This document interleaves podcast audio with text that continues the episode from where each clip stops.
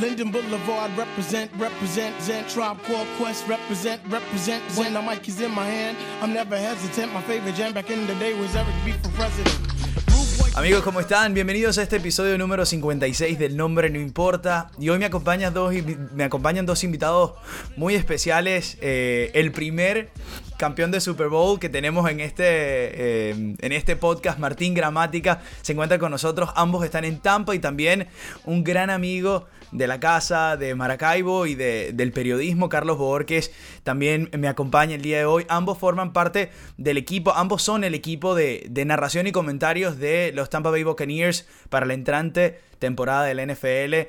Una temporada que, bueno, que parecía que no la íbamos a tener. Finalmente la tuvimos, comenzó eh, y, queremos analizar lo que va a transcurrir y, eh, y bueno, tocar todos los detalles que, de lo que nos trae una, una temporada que siempre, siempre es muy atractiva, siempre es muy interesante y vamos a ver cómo con toda la pandemia, cómo se da todo. Pero les doy la bienvenida, muchísimas gracias por estar conmigo en este día. Carlos, eh, bienvenido hermano, ¿cómo estás? Un abrazo, Nelson. Me encanta compartir contigo. Me siento honrado de estar en tu espacio y de compartir con tu gente y que nos presentes de esa forma, sobre todo a mí, porque Imagínate, yo lo que hago es narrar, pero estoy al lado de un campeón, con Martín. Exactamente. Martín Gramática, señoras y señores. Martín, yo, yo veo NFL desde que soy, desde que soy pequeño. La verdad es que yo fui un, enfermito, eh, una, un, un como le decimos nosotros en Maracaibo, que me imagino que ya te has, eh, te has entrenado en lo que es Maracaibo con Carlos ahí teniéndolo de compañero. Eh, y veía, y, recuerdo, recuerdo muy bien ese, ese Super Bowl, ese Super Bowl contra los Raiders, Tampa contra Raiders, y, obviamente el nombre Martín Gramática, el primer sudamericano ganador de Super Bowl. Qué privilegio eh, tenerte conmigo. ¿Cómo estás, Martín? No, muy bien, Nelson. Eh, un gusto estar con vos y bueno, acá compartir otra vez un audio con, Carlos que todos los días nos vamos a ver. Por suerte nos vamos a ver todos los, todos los domingos, así que ahora lo llamo lo llamo más que su esposa, imagínate. Eso es lo que iba a decir. ¿Cómo, ¿cómo funciona ese, ese matrimonio constante ahí que están, están entrelazados? me retan por todos lados. Cuando hablo con Carlos, que no hago post, que no hago el otro, en casa me hacen lavar los platos, así que, viste, ando para todos lados, parezco, parezco una pelota de tenis, voy y vengo, viste. Exacto. bueno, y, y de más está decir. Bueno, bueno, bueno, es una buena dupla, es una buena dupla. Sin duda. Eh, tengo que estar arriando a Martín, pero claro, a mí me están arriando también por otro lado, así que, pero bien, bien, bien. Eh, estar con Martín desde que desde el primer día que, que nos conocimos, que, que hicimos contacto en la temporada 2018, en la pretemporada 2018 fue algo, tú sabes, Nelson, que cuando uno llega a los medios, cuando uno va al medio y uno va a tener un compañero, normalmente uno escoge o se alía con alguien para llegar a eso. Claro, hiciste un equipo y llegaste.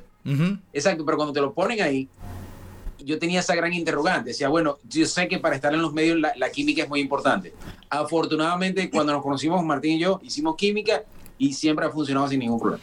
Qué bueno, de verdad sí, que... Aparte, Aparte, eh, los, ya el tercer año ya es mucho más fácil para los dos, que ya entiendo lo que va, más o menos cómo va a hablar Carlos, yo le puedo, me, sé cuándo entrar, cuándo no, así que la verdad eh, nos salió muy natural, es como charlar, eh, como estar viendo un partido en, el, living de una casa, ¿viste? Así que para mí fue, fue muy fácil también trabajar con Carlos y, la amistad, ¿viste? si tenés amistad fuera del, del booth, es mucho mejor cuando... Es mucho más fácil. El partido también. Sí, sí, así que no, está muy bueno.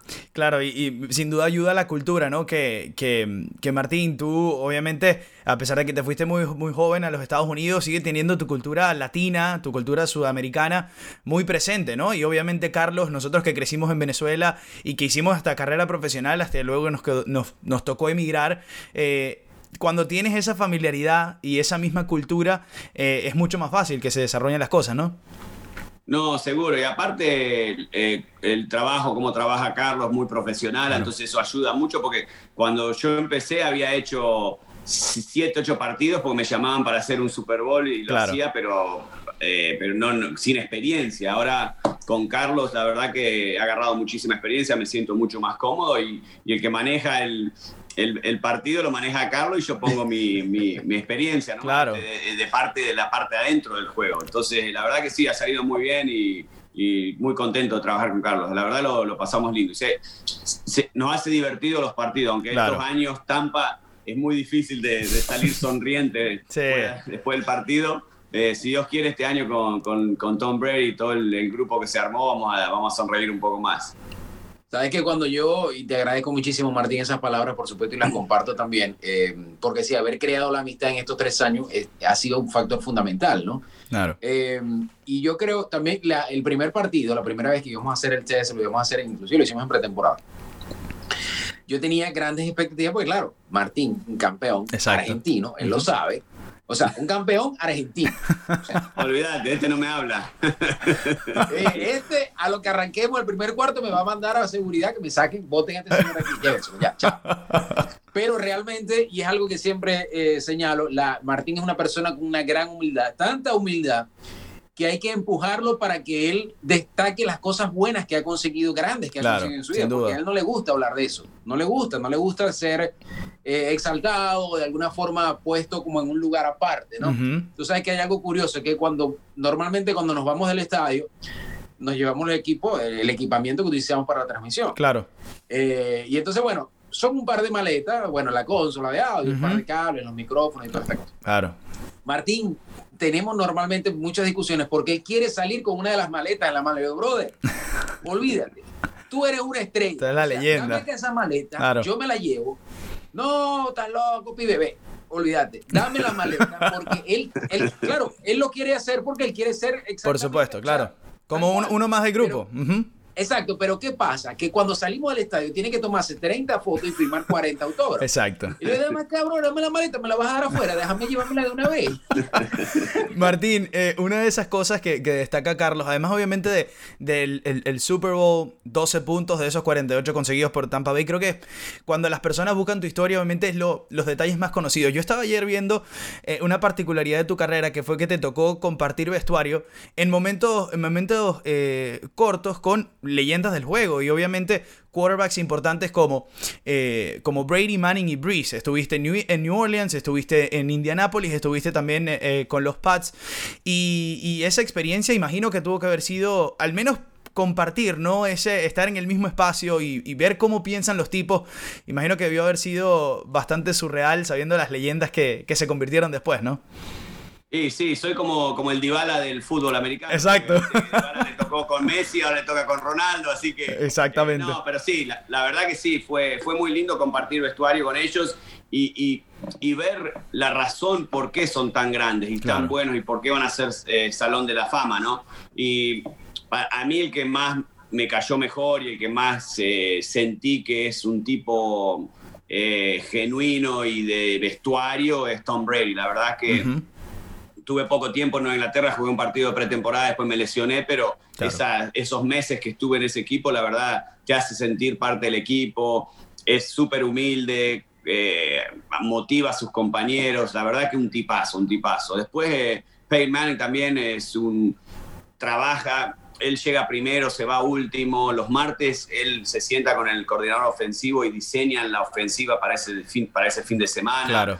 Eh, es un técnico más prácticamente. Y Drew Brees, eh, la verdad, no tuve mucha relación con él. Es, él es más distante, más. Eh, lo sentí más agrandado, como decimos nosotros en Argentina, ¿viste? claro, claro, claro. No, el, el, pateador por acá y yo soy el superestrella. Así que la verdad, no, no no lo conozco, así que no puedo decirte que es mal tipo o buen tipo, pero No, a mí no, personalmente no me cayó súper bien. Eh, para poner, para, viste, pero los otros dos sí, la verdad que Peyton Manning y Tom Brady, un fenómeno. Y lo empatamos perfecto porque entonces con esto, hablar, hablando de Breezy Brady, eh, podemos entrar a lo que es eh, uno de los duelos más importantes de este fin de semana, hablando de lo que es la semana 1, que van a jugar New Orleans contra en, un duelo que obviamente está esperando todo el mundo, ¿no? Ese New Orleans contra Tampa.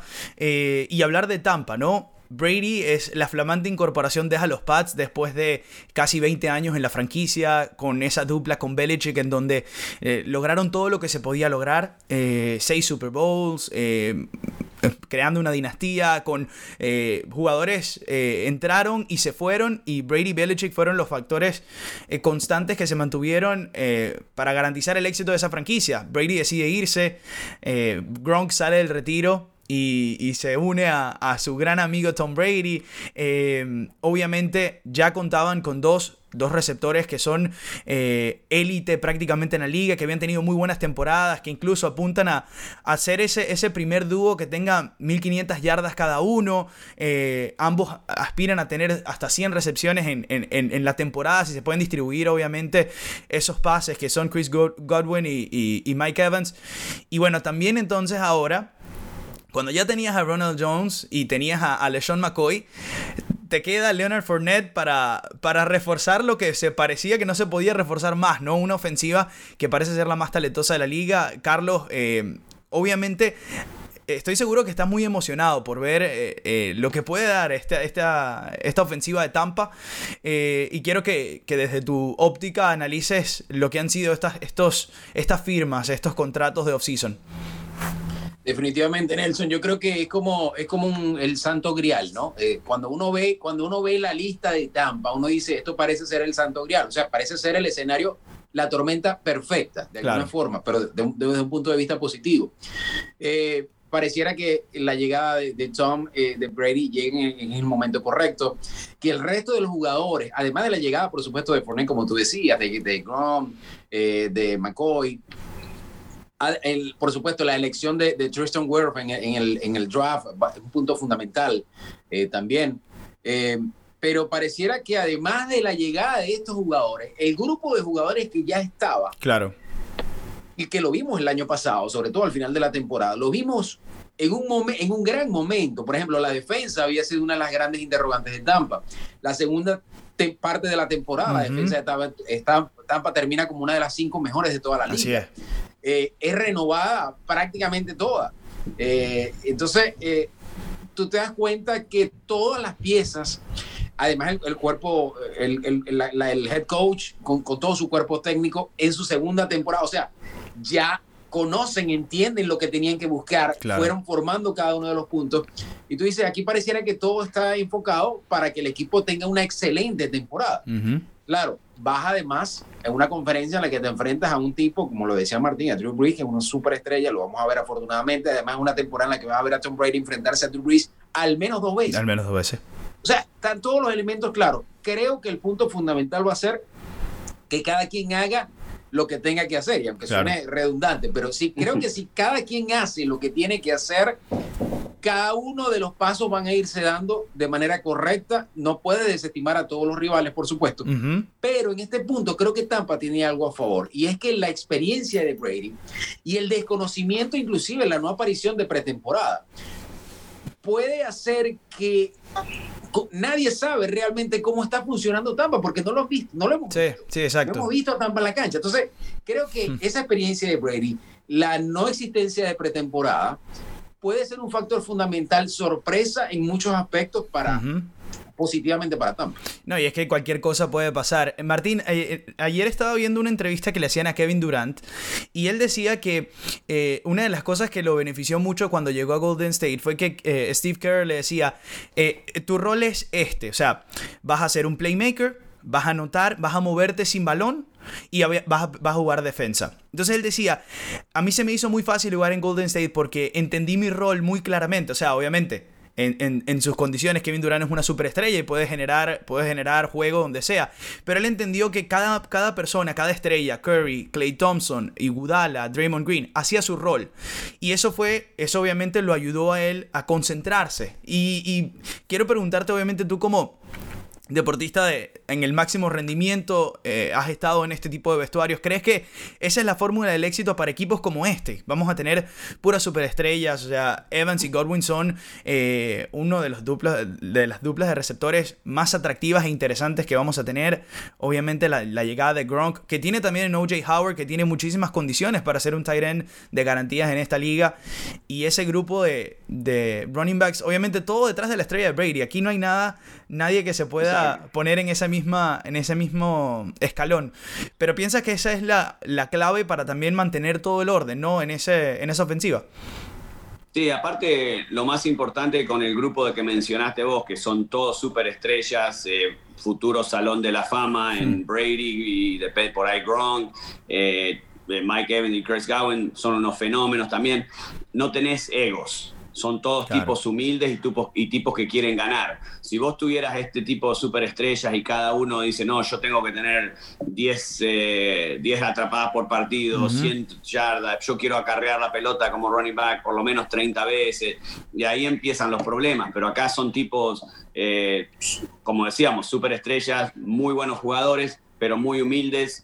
Y la clave es también la humildad de Tom Brady. Cuando ellos ven que el mejor quarterback de todos los tiempos que ha jugado en la liga tiene esa humildad y esa parte de, dejar todo por el equipo, eh, él también en la parte económica, él nunca ha sido el quarterback mejor pago de la liga, porque él entendía que si él era egoísta y se agarraba toda la plata, no podía no podían firmar alrededor de él. Exactamente. Entonces, en este caso también, porque él podría haber firmado por mucho más, él sí le tiraba 10, eh, 15 millones más a los Bucks, los Bucks se lo daban. Y no, él quiso tanto. Así pueden dejar a Mike Evans, que reestructuró su contrato Mike Evans este año para poder firmar otros jugadores. Así que ahí tenés otro jugador que, que no ha sido egoísta en la parte económica, porque los tipos estos quieren ganar y saben que con Tom Brady tienen la posibilidad de ganar tenemos dos años para ganar el Super Bowl con Brady, este y el que viene. Así que, y como dicen acá en Tampa, Tampa está all in, all in, que han metido todo para ganar hoy, porque se nota que no han traído jugadores para el futuro. El único que puede ser que le salió baratísimo, que fue un golazo, es Rosen. Si llega, que lo pusieron en el equipo de práctica, si este tipo llega a ser lo que puede ser o lo que debería ser un, un quarterback de first round, lo sacan por nada. Entonces ese sería un golazo para futuro. Pero ahora no, ahora tenés todas las piezas para ganar hoy. Carlos, tú decías... Martín también, disculpa Nelson, lo que decía Martín de, de, de, entender el no llegar al tope del salario, a lo máximo que le puedas extraer al equipo. A la final es un negocio, ¿no? Pero eso permitió también la llegada de Fournette. Sí, claro. Y hubiese un espacito pequeñito allí en el salary cap, permitió que Fournette llegara y que, bueno, hay mucha gente hablando, por supuesto. Es un tipo que no es fácil, no es fácil. Pero yo le decía a Martín Nelson, hablábamos de ese tema, que eh, ese tipo de jugadores normalmente, y tú lo sabes también porque tienes muchísimo tiempo en el deporte, hay jugadores que juegan desde la rabia. O sea, claro. no es que tienen rabia en contra de los demás, no, sino que ese es un sentimiento que a ellos les permite moverse. O sea, tener esa, esa es la forma de expresarlo. Y a veces ese tipo de jugadores necesitan a alguien con mucha jerarquía enfrente de ellos que los pueda controlar. De otra forma no se controlan. Y, en Jacksonville realmente no lo tenía. Él era el máximo, él era el tope. Él era el tope. aquí y realmente... Acaba de decir, Carlos, viste que dijo, es la primera vez que, tengo, un Exactamente, exactamente. Y yo, yo, pienso que, que, ahí lo pueden controlar un poco. No, y, estoy completamente de acuerdo. Estoy completamente de acuerdo con eso, eh, de que el, al final del día, el, lo que es un, un jugador de ese nivel y de esa, de esa categoría como Brady pone a todo el mundo en check. O sea, todo, pone a todo el mundo en, en, el lugar que le corresponde eh, simplemente con el hecho de, esa jerarquía que tiene. Carlos, tú decías algo muy importante, no se ha visto a Tampa en, el emparrillado, no se ha visto a Tampa aún en el campo porque esta, algo, algo raro nos dejó esta offseason es que no tuvimos juegos de pretemporada, no tuvimos esa preparación y los mismos jugadores no pudieron hacer esos entrenamientos juntos todo el tiempo. O sea, eh, parte del personal de cada equipo eh, tuvo, estuvo hasta en reuniones de Zoom hasta, hasta unas semanas, ¿no? O sea, eh, ahorita es que se comienza a juntar todo el equipo, entonces ya de por sí comienza una temporada un tanto extraña y esperemos que, bueno, la situación con la pandemia eh, se mantenga controlada para poder tener este, esta temporada de, la mejor forma, Martín. Sí, sí, por suerte se vio que ayer se jugó el partido, eh, la gente está entrando al estadio con un porcentaje, así que yo creo que de un momento a, pensar que no va a haber fútbol americano, a, ya viene, ya empezó y por ahora viene todo positivo. El positivo de los jugadores que han dado eh, con el corona ha sido el menos 1%, así que han hecho un trabajo espectacular con los que le dicen babo, las burbujas en sus predios. Eh, y creo que los jugadores saben y entienden eh, lo que sería si ellos no se cuidan y traen el virus adentro y contagian a todos los compañeros. Así que ha sido, sí, como decía vos, un año muy raro, eh, con, con una esperando a ver si se podía jugar, se han jugado otros deportes, pero el fútbol americano acá en Estados Unidos es el número uno, el más popular y el que más esperaba todo el mundo. Ahora, eh, vos fíjate que están los playoffs de hockey, de básquet y, lo único que se habla es de, la NFL, así que Por supuesto. es el, deporte más popular. Por cierto, que en ese, en ese punto, ¿no? La cantidad, eh, por lo menos solamente la semana pasada se hicieron 2.500 pruebas. Y la mayor cantidad de personas contagiadas, que fue muy poco, por cierto, pero el mayor número de esos poquititos que fueron contagiados o que aparecieron contagiados, eran personas no relacionadas directamente con los jugadores, o sea, no jugadores. La gran mayoría eran personal administrativo, eh, cuerpo técnico, pero no específicamente jugadores. Así que yo creo que eh, de esto hace ver también la responsabilidad que cada uno de los jugadores entiende que tiene porque al final del día pueden haber muchísimas medidas, te pueden poner muchísimos controles y muchísimos filtros, pero la responsabilidad de cada quien eh, eh, de cuidarse lo que lo, lo, lo, que lo que mande, ¿no? En ese punto y en el punto de la pretemporada, Nelson Martín, yo creo también que es una prueba para los equipos y para la liga. Eh, porque recordemos que muchos equipos estaban luchando, estaban peleando casi todos para que prácticamente se eliminara la pretemporada. Ahora, va a haber más. Claro, pero también a los, a los jugadores novatos le quitaste la oportunidad de también agarrar esa. Que, bueno, a Clyde Edwards eh, el, el, día de ayer no le hizo mucha falta eh, esos juegos de preparación porque tuvo. pero, puede ser que ahora ellos digan. Oye, ¿sabes qué? Si nos hace falta. De pronto en un mes nos dicen, claro. ¿saben qué? Nos dimos cuenta que si nos hace falta o simplemente nos hace falta. O sea, esto va a servir de laboratorio también. Yo creo que, yo creo que para, para, el futuro van a ser dos partidos, porque hmm. Cuatro, cuatro, me parece que es mucho porque los primeros dos, la verdad, los, los, titulares ni tocan la cancha. El tercer partido de pretemporada donde juegan un cuarto, eh, a veces una mitad, depende del coach. Y el cuarto partido eh, ni entran tampoco, porque ya los guardan para la temporada regular. Así que de los cuatro partidos pretemporada, estás usando uno con los titulares, más o menos. Entonces, mm. yo creo que con dos, con dos partidos va a ser suficiente. Lo que se está hablando es de hacer más eh, prácticas combinadas con el equipo que contrario. Ponele, en el caso nuestro acá en Tampa, generalmente viene Tampa, eh, perdón, Miami o Jacksonville Exacto. temporada en vez de venir dos días antes, hacer una o dos prácticas juntos, van a hacer toda la semana juntos, donde pueden hacer scrimmages. Y ahí cuando hacen ese, el scrimmage, el, el, los coaches pueden diseñar la jugada. Entonces, si tiras una intercepción ofensivamente, bueno, después agarras la pelota de nuevo y jugás de nuevo. En un partido de pretemporada, la verdad, no podés controlar el número de jugadas y no podés controlar eh, cómo va a ir el juego. Entonces eh, te quedás sin ver jugadores a veces. Entonces, pero yo creo que sí tenés que tener pretemporada porque si no, no hay forma de que un novato eh, free agent quede en un equipo. Porque Exactamente, no tiene...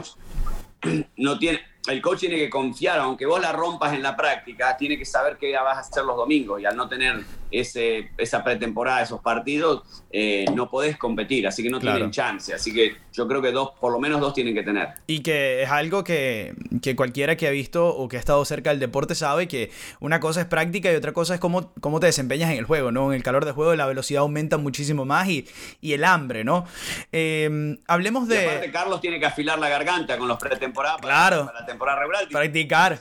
Ah, hay, que coger, hay que coger el tono, hay que coger el tono. Practicar ese touchdown. Eh, por cierto, en eso de pretemporada hay dos jugadores de Tampa fundamentales que no han visto acción y que son claves. Tristan Worth, que va, va, a estar del lado derecho de Brady, es la cobertura en la línea ofensiva, o sea, el que el, tapar el hueco para Brady del lado derecho, en la línea ofensiva, Tristan Worth. Eh, y el otro es este chico, Antoine Nelson, right? Antoine Nelson, es, que es el safety que fue tomado también en el, en el, en el, en el, en el draft que tampoco ha visto no vio juego de pretemporada y va a estar en, es la primera opción de, de Bruce Arians para, para, el partido, para el primer partido. Eh, hablemos entonces, yo le, les ponía la cara de la moneda de, New Orleans, ¿no? Que New Orleans parece ser el favorito en esta, en esta, en esta eh, NFC South, que tiene eh, también a un Carolina que, que está en, en, rebuild y tiene un, los Falcons que se reforzaron con Tom Gurley, pero yo quiero, quiero entrar en, en New Orleans, están negociando con Camara una extensión de contrato. Eh, le añaden otra pieza eh, en, esa, en esa ofensiva Drew Brees como Emmanuel Sanders que ya tiene obviamente a uno de los mejores, si no el mejor receptor de la liga en, Michael Thomas. Y, van, a, van a ser los, los dos equipos que peleen en esta, en esta división. Y, y todo, todo parece indicar que el equipo de, New Orleans es el, favorito por simplemente esa... O sea, Sean Payton mantiene ese mismo grupo, tanto en, defensa como, en defensiva como ofensiva, y es un, grupo consolidado. Ahora, la gran interrogante o la gran deuda que tiene este equipo de New Orleans es en enero, ¿no? Es en esos juegos de playoff que han tenido dos salidas dramáticas en los últimos años y que, que bueno, esperan cambiar la historia.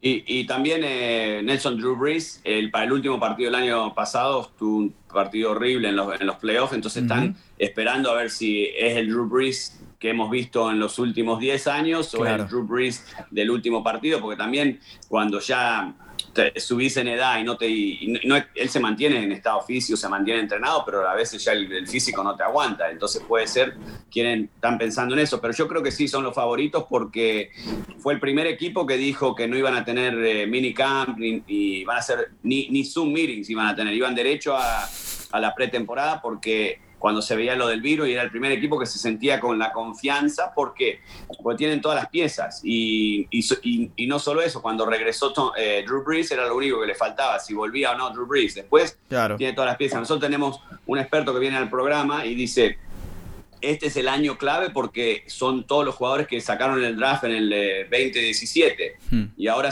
y el año que viene van a ser agentes libres y no van a poder firmar a todos. Así que para, y están en la misma situación que Tampa, tienen que ganar hoy, porque el año que viene calculo que no van a tener a Drew Brees, yo creo que se retira después de este año, gane o no, eh, y después todos los de esa, de esa camada de los 20-17 tienen que refirmar.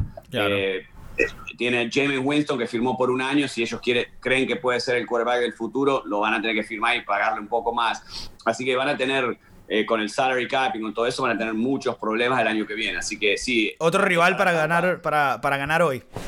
Sí, para Tampa es el, rival para mí más peligroso de la conferencia. Pero uno que no nos podemos olvidar, Carlos, eh, yo creo que es eh, los Atlanta Falcons, porque para mí el año pasado el, resultado, los resultados que tuvieron no era equivalente al, talento que tenían. Yo creo que tenían un muy buen equipo y perdieron partidos que no tendrían que haber perdido. Yo creo que ese puede ser un equipo peligroso que no se está hablando mucho de ellos y, puede ser que, que dé el batacazo, ¿no? que si calladitos tengan un buen equipo. Así que nosotros ahora hablando siempre de New Orleans, que va a ser el equipo el clave, ¿no? Yo creo que va a ser el, más consistente de esta conferencia, pero después eh, no hay que olvidarse que pueden que, puede, que pueden venir de, Atlanta de, nada, ¿no?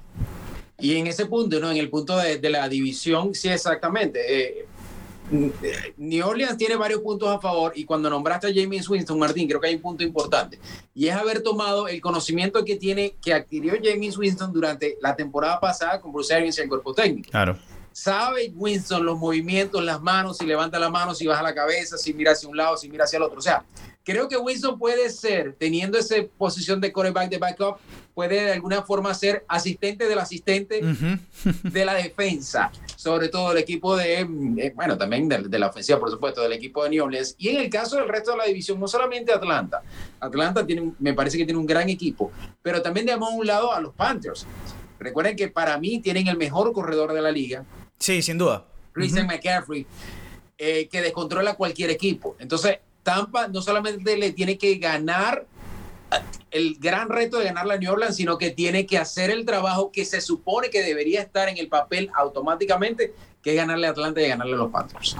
Eh, muchachos, eh, quiero que hablemos ahora de Patrick Mahomes y, los Chiefs. Parece que tienen eh, este equipo toda la mezcla o la combinación de todos los factores para convertirse en una dinastía. Ahora, de que esto pase, eh, hay muchas cosas que pueden influir, Martín, y, tú más que nadie lo sabes, lesiones, eh, eh, lesiones, traspasos, jugadores descontentos, porque cuando llegas a, ese, a, esa forma en el estrellato, obviamente las cosas y, las narrativas cambian. Pero este es un equipo que nosotros grabamos hoy viernes 11 de septiembre, el día de ayer jugaron contra los Texans y, y los barrieron, ¿no? Al final del día los, los Texans anotan en ese garbage time al final dos touchdowns, pero eh, Kansas City tenía un encuentro completamente dominado. Eh, el novato Clyde Edwards Alaire eh, ahora tienen un, un, back de élite ya combinado con Tyreek Hill, con Travis Kelsey, con Patrick Mahomes y obviamente Mahomes que parece inevitable, que ves el futuro de la liga, es el, jugador, el mejor quarterback lejos y el jugador más importante de este equipo. ¿Cómo lo ves en esa, en esa, esa persecución por, por la dinastía? Sí, no, la verdad que tienen todo, todo, y aparte los contratos que hizo Kansas City los favorece al futuro y, sí, en, cuatro o cinco años pueden llegar a tener ese problema de salary cap. Por ahora, como estructuraron los, los contratos de las superestrellas, no los va a perjudicar. Así que ahí, por ese lado, eh, no vas a perder talento, vas a dejar talento. Generalmente cuando le pagás a tu quarterback y lo haces el mejor pago de la liga, terminás perdiendo a alguno de los buenos jugadores porque no podés pagarle a muchos. Pero la forma que estructuraron el contrato, que no sé cómo hicieron una magia ahí en Kansas City, eh, van a poder dejar muchas de sus estrellas. Eh, lo que sí se tiene miedo es de, la de la resaca de la resaca de campeón, ¿no? Que a veces, como le dicen acá, el, el, Super Bowl hangover, que generalmente el equipo que va al Super Bowl no repite, pero yo los veo con muchas chances por, por Patrick Mahomes. Patrick Mahomes es fácil el mejor quarterback de la liga, es un talento. Aparte, se nota un chico humilde, trabajador, que la plata no lo va a cambiar. Hay jugadores que cuando le pagas tanto los cambia y pierden esa motivación de trabajar y de, seguir eh, trabajando y compitiendo. En este caso yo creo que, al revés, yo creo que como le pagaron tanto, él va a mostrar que vale tanto. Entonces eh, yo creo que va a ser un equipo peligroso. Eh, para mí, el favorito del AFC para llegar al Super Bowl, sin duda. Que el, primer drive del equipo de los, de los Kansas City en la temporada 2020, ya para cerrar, eh, fueron tres minutos, seis jugadas, 65 yardas. Anotan ahí, bueno, después en la repetición eh, cancelan la jugada, se anula porque se le cae al, receptor, eh, pero definitivamente eso es una muestra clara de que es un equipo que sigue conectado, que sigue enchufado, eh, que se ve una gran armonía, sobre todo por el liderazgo de, de Mahomes, que no es por el liderazgo de dinero y no es por el liderazgo de talento, sino que es un tipo que está trayendo esa humildad a, ese camerino, eh, claramente abrazándose con todo el mundo. Lo también lo, hacía también con Watson, ¿no? Antes de empezar el partido. Eh, se daban el momento de unidad, estuvo muy interesante. Exactamente, todo eso. Esa, esa camaradería que, que le trae Mahón a los, a los Chiefs y además como revive la ciudad, ¿no? Porque conversábamos con Quique Morales, que es la voz en español también estudia Martín y yo. Y, y, nos decía, mira, la ciudad está a los pies de, Mahón, pero no porque él lo está pidiendo, no porque es un tipo que está pidiendo que le pongan la alfombra va a pasar, sino que eh, entendió que esa es la fórmula y, está funcionando. Yo no creo. que los Chiefs son un gran candidato, al igual que Lamar Jackson con, con los Ravens. Carlos, yo, yo diría que, que la liga, no, no, solo diría la ciudad. Yo creo que Patrick Mahomes está dando una chispa a la liga que, que, no tenía y que es muy agradable, obviamente, ver que los jugadores jóvenes están llegando a ese estrellato. Y entonces mencionabas a los Ravens, hablar de ese que sería el segundo contendiente de esa, de esa AFC, un equipo que estuvo muy cerca el año pasado. Lamar Jackson está preparando su juego para poder eh, conectar esos pases largos, poder ser un poco más eh, reliable, como le, como, como le dicen en inglés, un poco más confiable en esas, en esas situaciones de presión cuando no tiene los espacios para hacer esos acarreos, porque recordemos que es, es un cheat code, ¿no? Es, trampa eh, lo que es corriendo el, el, el ovoide, pero le falta, le falta ese, ese en los momentos de apremio le falta ese pase largo. Entonces, ¿cómo ves tú, Martín, eh, a los Ravens para esta temporada? Y si tienes algún otro contendiente que pueda darle pelea tanto a Tampa como New Orleans en esa AFC, en esa NFC, perdón.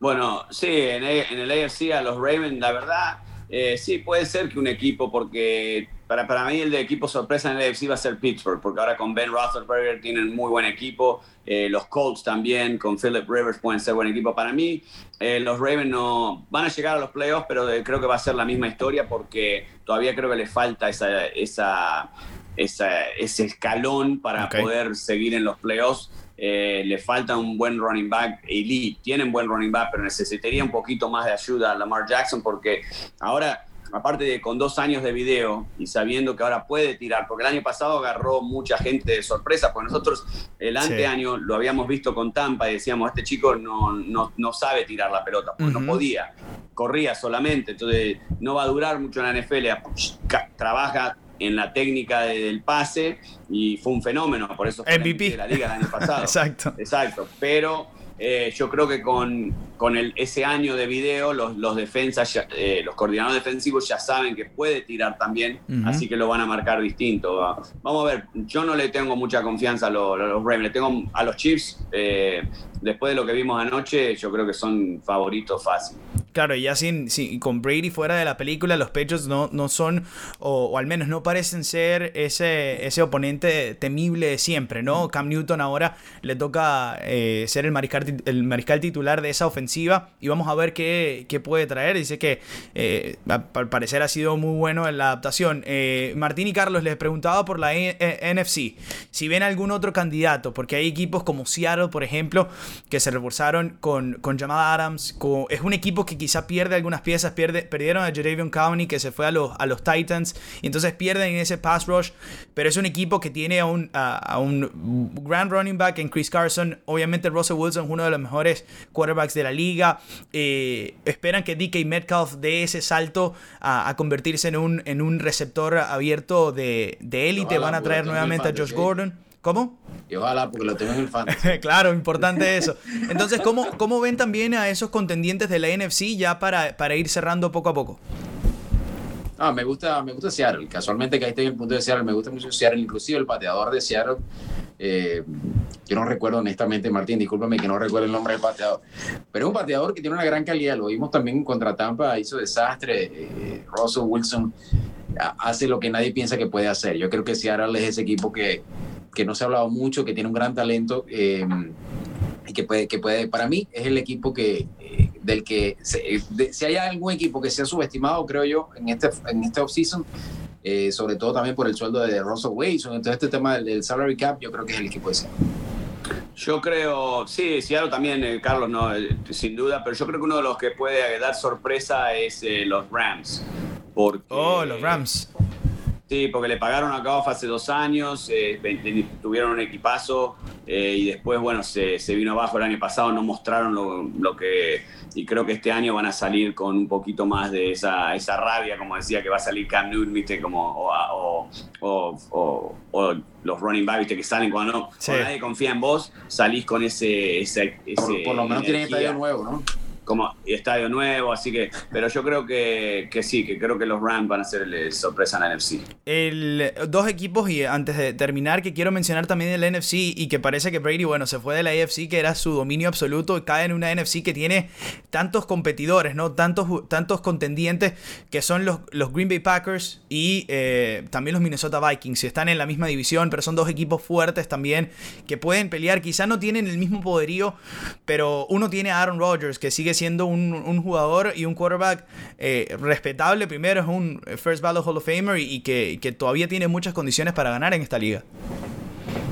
Sí, sin duda. Yo creo que a Minnesota todavía le falta. Eh, Kirk Cousins no, ¿viste? no es elite, es bueno, pero no elite. Yo creo que sí, los Green Bay Packers, eh, es lo que dijo justo casualmente Aaron Rodgers en una conferencia de prensa, que todavía que estamos under the radar, bajo el radar, porque nadie habla de nosotros y los vamos y, y, entraron en los playoffs y tuvieron una muy buena temporada. Así que, y aparte va a jugar con ese hambre de, de mostrar que todavía puede ser el quarterback del equipo cuando el equipo sacó en el primer run eh, un quarterback para futuro reemplazarlo a él, ¿no? Entonces, yo creo que sí, los Green Bay Packers también puede ser un equipo sorpresa creo que en el tema de los, de los Packers, eh, eh, te apoyo Martín en el tema de los Vikings, pero en el tema de los Packers creo que, eh, aunque respeto a todos los deportistas, por supuesto, no creo que tener un equipo en el que tenga a Roger y los demás puede hacer realmente una gran diferencia. O sea, cuando tú hablas de los, de los Green Bay Packers, hablas de Rogers y el resto. Sí. O sea, no, no pones en ese mismo pedestal en donde está Aaron Rodgers, que es bastante alto, por supuesto. Y esto es un trabajo, claro, gerencial creo que el equipo de, Green Bay Packers este año no, no, no sigue en la película. Bueno, eh, excelente previa de lo que es eh, esta temporada. Eh, les quiero extender la invitación para que, para que volvamos a reencontrarnos en este espacio. porque, porque de verdad que me encantó la charla y, obviamente sé que, Martín tiene compromisos y, no tenemos mucho tiempo, pero quizá en otro día podemos retomar con un poquito más de tiempo y hablar un poco más en detalle, quizá ya cuando tengamos esa, esa primera vista de, de lo que serán los equipos. Así que Martín, te agradezco muchísimo. Para mí un placer, de verdad, uno de los ídolos eh, en, lo que a Sudamérica se refiere a, NFL y, bueno, contar contigo en, en, este, en este espacio, de verdad que ha sido un placer. Gracias. No, de nada, Nelson. Y bueno, si sos amigo de Carlos, debe ser buena gente, así que. yo creo que sí, yo creo que sí. Está aprendiendo, ¿viste? Está aprendiendo. un gusto, un gusto. La verdad, no, un gusto. Lo pasé muy bien, así que cualquier cosa que necesite no hay problema. Eh, Carlitos, hermano, muchísimas gracias por, por tu tiempo también. Eh, que bueno, que sigan los éxitos con tanto con Univision como con todos los proyectos, eh, con las transmisiones de los Box. Y, y estamos, estamos pendientes para reencontrarnos por aquí un abrazo, brother. Me encanta saludarte. Me siento muy orgulloso de haber estado contigo cuando comenzamos. Claro que sí. Lapsos en los que uno, cada quien toma su camino y reencontrarnos y verte eh, tan próspero, creciendo de tan forma tan positiva y siendo un profesional de tan alta gama me contenta mucho. Hermano, es recíproco, muchísimas gracias, te lo agradezco mucho. Señores, este fue el episodio 56 del Nombre No Importa. Martín Gramática, Carlos Boorques, el equipo de narración y comentario de los Tampa Bay Buccaneers, haciendo la previa de la NFL. Nos reencontramos pronto por aquí. Chao, chao. Chao, saludos.